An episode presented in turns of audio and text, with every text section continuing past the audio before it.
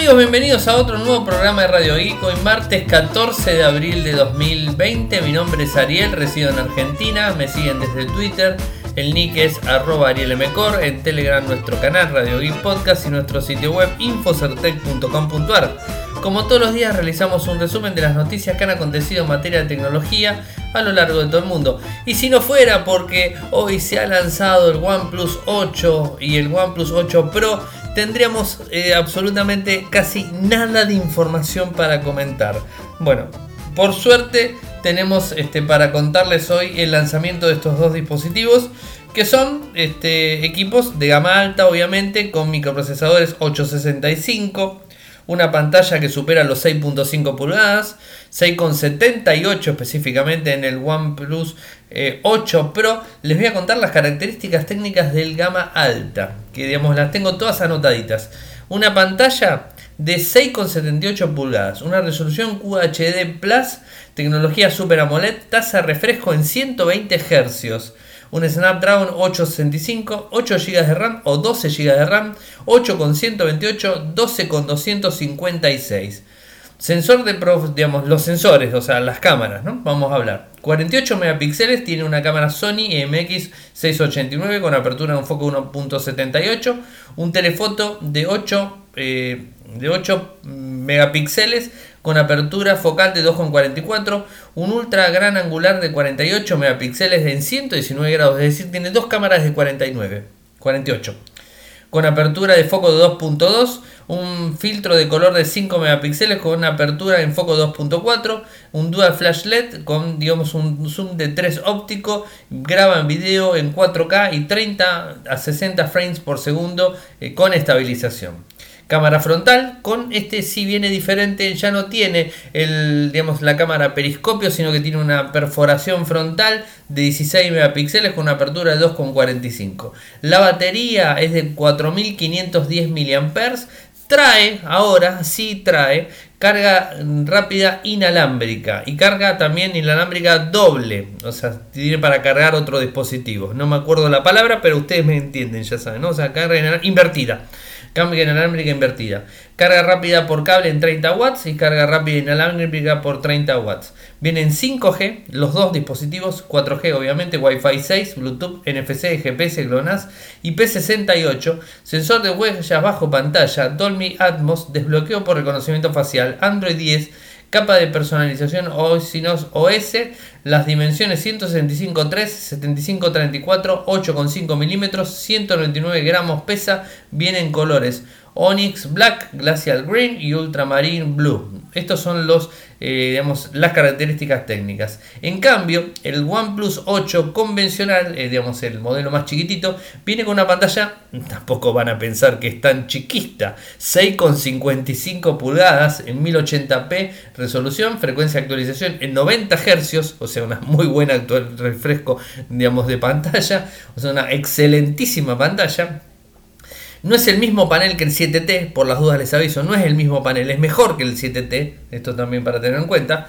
Es un panel curvo con orificio de cámara selfie, también igual que el otro, reemplazando la muesca digamos, que traía, eh, tiene un compatible con HDR10+, ofrece perforación en color, digamos, este, eh, bueno, colores diferentes, un sensor de 48 megapíxeles IMX586, es un poco más antiguo del anterior tiene tecnología AF, omnidireccional, eh, después una cámara gran angular de 16 megapíxeles, una cámara, digamos, este, abandona las tareas macro la cámara, la otra sí lo tiene, una cámara de macro de 2 megapíxeles, es decir, la cámara esta tiene 2 megapíxeles. En la cámara de 16 megapíxeles, la otra tiene la posibilidad también de tomar cámaras macro, en este caso es una cámara independiente de 2 megapíxeles. No hay cámara de teleobjetivo, y el sensor de 48 admite de forma nativa un zoom de 2 por en recorte, o sea, nada más. Una batería de 4300 mAh, o sea, tiene carga rápida en 30 watts, igual que el otro, este, carga inalámbrica también está disponible. Viene con el microprocesador el 865, viene en 8 GB de RAM, 128 de almacenamiento, 12 con 256, igual que el otro, viene 5 GB 5G, Wi-Fi 6, todas las mismas características que el otro. Así que ahora me falta hablarle de los precios del dispositivo. Los precios del dispositivo. Acá los tengo todos bien anotaditos. Esperen que abro la pantalla, lo tengo publicado en Infocertec. Este, tengo que leerlos porque de memoria obviamente no me los acuerdo. En dólares vamos a hablar. El OnePlus 8, el de 8 GB con 128, 699 dólares. El de 12 GB con 256, 799 dólares. El OnePlus 8 Pro en 8 GB con 128, 899 dólares. Y el más grande de todos, el de 12 GB con 256, 999 dólares. Es decir, no supera la marca de los 1000 dólares. Algo que está bueno porque si bien vienen subiendo los OnePlus en la medida que fue pasando el tiempo, en este caso el más potente, el, más, el que tiene más feature, que es el, el OnePlus 8 Pro en 12 GB con 256 de almacenamiento interno, está en 999 dólares, o sea, no llega a los 1000. Está, bueno, es 1000, digamos, ¿no? Pero bueno, no supera la, la, digamos, la franja de los 1000 dólares para arriba. Y el más baratito de todos es el OnePlus 8 común, está en 8 GB con 128 a 699 dólares. Y digamos, es, están en valores aceptables para hacer un gama alta. ¿eh? O sea, digamos, este, está, están bastante bien. O sea, va subiendo de 100 dólares en 100 dólares. 6.99, 7.99, 8.99, 9.99. Bueno, también lo tenemos los precios en libras y en euros para los que lo quieran encontrar. Este, están, digamos, este, en euros está igual, 9.99. O sea, están en euros y en dólares es el mismo valor. O sea que bueno, esto es interesante para tenerlo en cuenta. Bueno, estos dispositivos van a estar disponibles en venta directa en Estados Unidos a partir del 29 de abril se podrá obtener desde oneplus.com, Amazon, operadores como Verizon o T-Mobile directamente. Así que bueno, esto es un poco la información que tenía para contarles del OnePlus 8 y el OnePlus 8 Pro, que fueron los dispositivos que han salido a, a darse a, a la luz en el día de hoy. Zoom, Zoom es una aplicación que está tomando y tiene mucha popularidad en, este, en la teleconferencia que venimos haciendo durante tanto tiempo. Sigue teniendo problemas. Hoy publicamos un informe que lo pueden encontrar. Ahora les voy a pasar el enlace en, las notas del programa.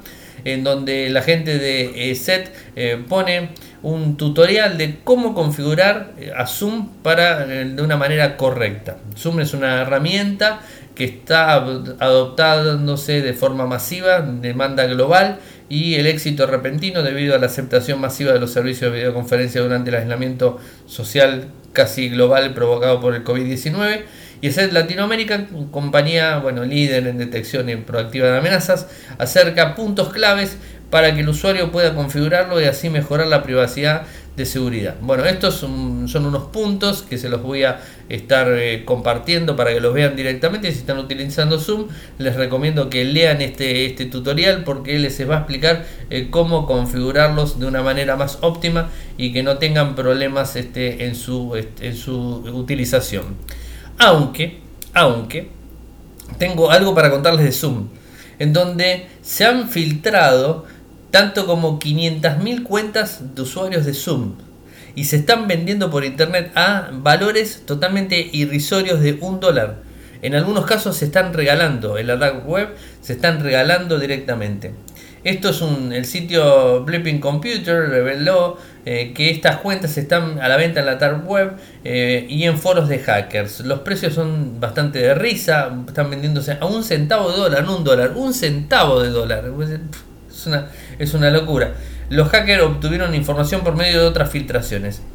¿Cómo obtuvieron, obtuvieron la información? Miren, muy simple. Eh, muchos, esto, esto, la culpa, la gran culpa la tenemos los usuarios, en donde le ponemos a Skype el mismo nombre usuario y contraseña que a Zoom, a, eh, a, a Dropbox el mismo usuario y contraseña que Zoom, a, digamos, este, a Gmail el mismo usuario y contraseña, a Outlook el mismo usuario y contraseña, a todos los servicios le ponemos el mismo usuario y contraseña. Eh, y esto genera que después se armen grandes bases de datos cuando hay vulnerabilidades en determinados servicios y después directamente se encuentre la información filtrada. En este caso están haciendo digamos, este uso de una vulnerabilidad encontrada y digamos, de esa manera, ahora qué va a pasar? Que vamos a tener toda la información volcada de Zoom y que va a estar contrastada con otras, otras este, cuentas como por ejemplo LinkedIn o como puede llegar a ser Facebook o como puede ser Twitter o como puede ser Instagram o cualquier otra. Miren, les cuento. Eh, ¿Qué es lo que dice la gente de Zoom a todo esto? Ya estamos trabajando con varias firmas de inteligencia para encontrar estas bases de datos de contraseñas y las herramientas usadas para crearlas. Eh, y una, que, y una firma que cerró miles de páginas que intentaban engañar a usuarios de descargar malware o entregar sus credenciales.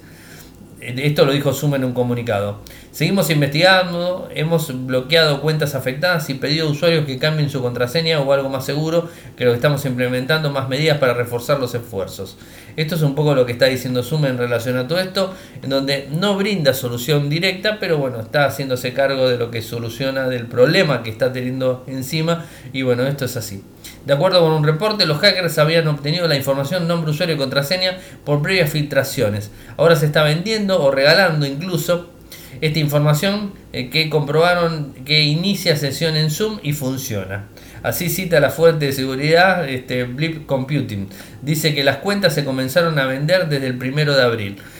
A ver, de vuelta, esto es un grave problema eh, y digamos, este, habrá que ver cómo, cómo, llevar adelante. Perdón, me, da risa porque es, es infernal lo que venimos hablando, las noticias y cómo venimos hablando de Zoom y de los problemas que tienen. O sea, si alguien me pregunta a mí si Zoom es confiable, tengo que decirles que no es confiable. Es, es una herramienta útil, porque no voy a decir que no es útil, es útil, pero no confiable. ¿Es una herramienta que funciona? Sí funciona. ¿Es una herramienta que tiene buenas funcionalidades? Las tiene. Pero es una herramienta vulnerable, 100%.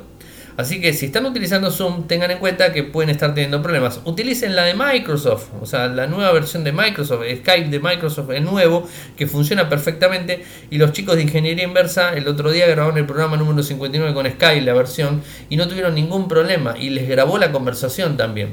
O sea, hicieron videoconferencia y pudieron grabar la conversación en MP3 para después pasárselo a todos ustedes. Así que utilicen este tipo de, configuraciones y de aplicaciones que son mucho mejor. Y una noticia que dio la vuelta al mundo y que la verdad dio bastante digamos, este, expectativa en general, es que Google está preparando su propia CPU para los Pixel y los Chromebooks directamente, con litografía en 5 nanómetros, que llevaría a los móviles en el año 2021 según la gente de Axios, que es la empresa que ha filtrado o el sitio que ha filtrado la información.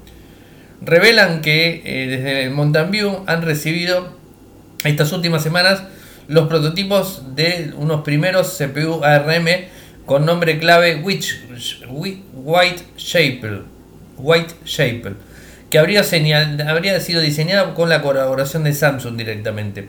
Es decir, el que estaría detrás de la fabricación de los microprocesadores sería Samsung directamente y le fabricaría a Google en directo para poder este, abastecer los Pixel y los, las Chromebook en un futuro no muy lejano, 2021. Estarían utilizando litografía en 5 nanómetros eh, y que es una tecnología muy avanzada. Eh, primero llegarían a los smartphone Pixel para después llegar a las Chromebooks en un momento, en un paso más avanzado, quizás a finales de 2021. Sigue los pasos de quién?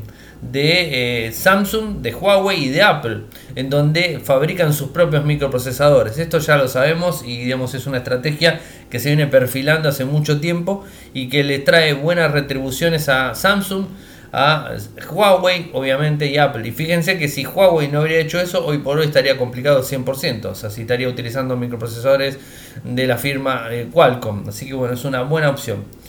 La estrategia lleva perfilándose hace mucho tiempo en, en todo lo que tiene que ver. Hay un interés muy grande en el segmento de semiconductores y lo lleva desarrollando, si mal no recuerdan, no, no sé si lo, lo terminan de recordar, pero eh, acordémonos del 2016, cuando en el Pixel le, le, pusieron un microprocesador TPU que brindaba inteligencia artificial a la cámara digital que traía por sí y brindaba unas fotos extremadamente puras y extremadamente sensibles en sí, en el foco. Y esto lo hacía un microprocesador que habían puesto y que era, digamos, este desarrollo, si mal no recuerdo, estoy hablando de memoria, o sea, no, no, no lo voy a confirmar 100%, pero si mal no recuerdo, era un microprocesador que habían desarrollado con la gente de Intel. Si no recuerdo mal, era Intel. Y este estaba orientado directamente, se llamaba TPU, y estaba orientado a la inteligencia artificial. O sea que llevan años trabajando en computación cuántica con procesadores Brightcon. Así que bueno, esto es algo que se viene. Los nuevos procesadores Whitechapel están destinados al segmento distinto. a, digamos, a móviles y a portátiles, en un terreno que Google estaría siguiendo los pasos de otros fabricantes a nivel mundial. Samsung, eh, Huawei o Apple llevan años haciendo esto y compiten con éxito en el mercado que tienen competidores a Qualcomm, a MediaTek y a otras compañías y vienen funcionando más que bien.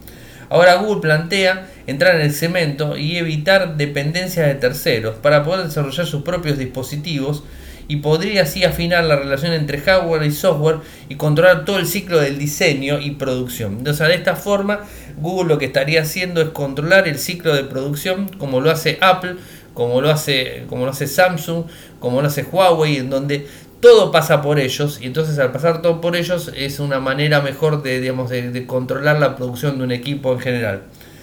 Eh, el foco, el foco que estarían este, teniendo los Pixel en 2021 sería el Machine Learning y la inteligencia artificial. Estos serían un poco los focos. El proceso de fabricación sería en 5 nanómetros, o sea, no variaría esto, no creo que avancemos mucho en tecnología de acá al 2021, o sea, más de 5 nanómetros no creo que bajemos. Esperemos que sí, pero bueno, hasta el momento no. Hoy por hoy la tecnología más utilizada son 7 nanómetros, esto ya lo sabemos. Es el desarrollo de los microprocesadores del momento, hoy en día están en ese lado y así todo trabajan con, con, con inteligencia artificial. O sea que en el ámbito del Machine Learning, los de 5 nanómetros van a tener cumplir una mejor función directamente. Eh, esto es una novedad, una noticia interesante.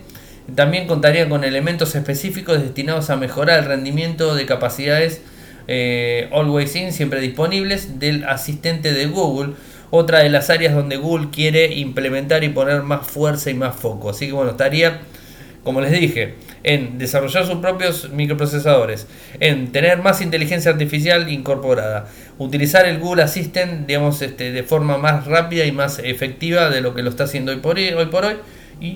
Además, después, en un tiempo no muy lejano, pasado los Pixel, tendrían las Chromebooks, eh, digamos, este, también una nuevo refresh de equipos y bueno, estaremos atentos a ver qué pasa con eso y esperemos que de una vez por todas las Pixel bajen las, este, las Pixel Books, bajen su, su costo porque son excesivamente elevados.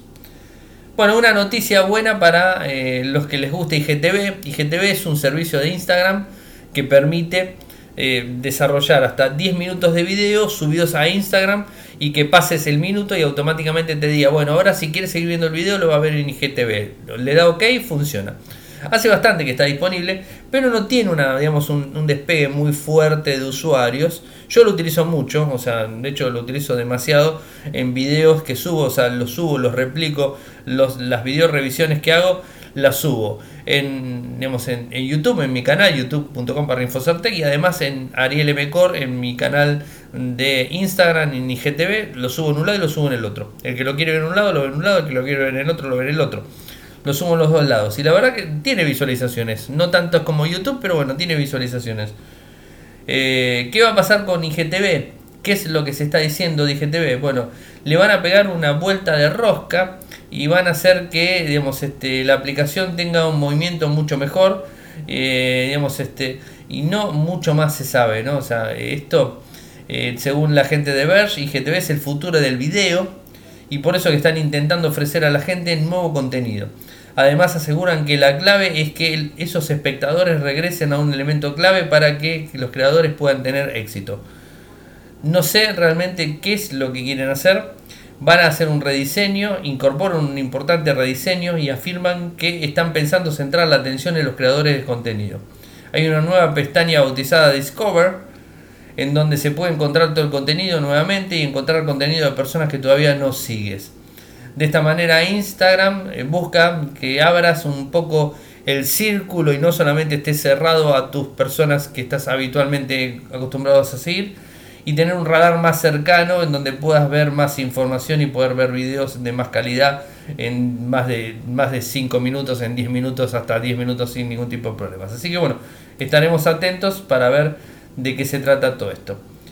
Y me queda lo, lo último que tengo de YouTube, en donde YouTube Music está eh, queriendo hacer un reemplazo. Un reemplazo en cuanto eh, a lo que sería las listas, o sea, las hot lists, o sea, hot, hot list with Explore, o la hotlist con la pestaña Explore directamente, explorador directamente. YouTube está abandonando la pestaña lista, digamos, este, más visto, por así decirlo, en favor de una pestaña de explorar, que funcione como eh, funciona sus competidores. Este cambio ya está casi en, digamos, en implementación eh, y en una funcionalidad muy pronta. Eh, antes de esta actualización, lo que es la hotlist está ubicada en el centro de la barra de navegación inferior de la aplicación y presentada a los usuarios una lista de videos musicales nuevos, geniales y con tendencia. YouTube Music ha estado actualizando sesiones en, su interfaz eh, cada dos semanas y aunque no se ve venir una nueva lista favoritas ni nada que se parezca, pero está haciendo cambios. Esto es un poco lo que se viene a decir. Mm, ninguno de los smartphones que tengo en mis actualizaciones de Android tengo la actualización ya cargada, así que esto va a venir en algún momento, en algún transcurso del tiempo, este, el cambio de, la lista directamente. Eh, va a reemplazar el hotlist por la pestaña explorar. Va a venir en cualquier momento, pero todavía no está disponible. Así que bueno, hay que estar atentos y estar disponibles eh, a cualquier cambio que se pueda venir en algún tiempo no muy lejano porque ya están siendo implementados a lo largo de todo el mundo. Pero como siempre las escalas de implementación se van haciendo eh, de, forma escalonada a lo largo de todo el mundo, así que bueno, hay que estar atentos. Bueno, hemos llegado al final del programa. Saben que si quieren apoyarnos lo pueden hacer desde Patreon, www.patreon.com radiogeek.com. Lo dije mal, ¿no? O sea, si nos quieren apoyar es, Patreon, es www.patreon.com www.patreon radiogeek. Me estoy excediendo en la voz, me está la garganta la tengo mal. Estamos ya en, bueno, ya estamos casi tocando, estamos en otoño acá, pero el tiempo ya vino frío y la garganta se me empieza a complicar a mí para hablar. Así que estoy tratando de terminar el programa con voz porque se me está acabando. Me siguen desde Twitter, el link es arroba arielmcor, en Instagram es arroba arielmcor, en Telegram nuestro canal Radio Geek Podcast, nuestro sitio web infocerte.com.ar. Muchas gracias por escucharnos y será hasta mañana. Chau. Toyoko ofrece cursos de programación y servicios de desarrollo de software a medida. Para más información ingresar a toyoko.io. Podés editar tu libro digital en Infocertec. Encontrá más información enviando un correo electrónico a info.infocertec.com.ar. Para auspiciar en Radio Geek Podcast, pueden enviar un correo electrónico a la cuenta info.infocertec.com.ar.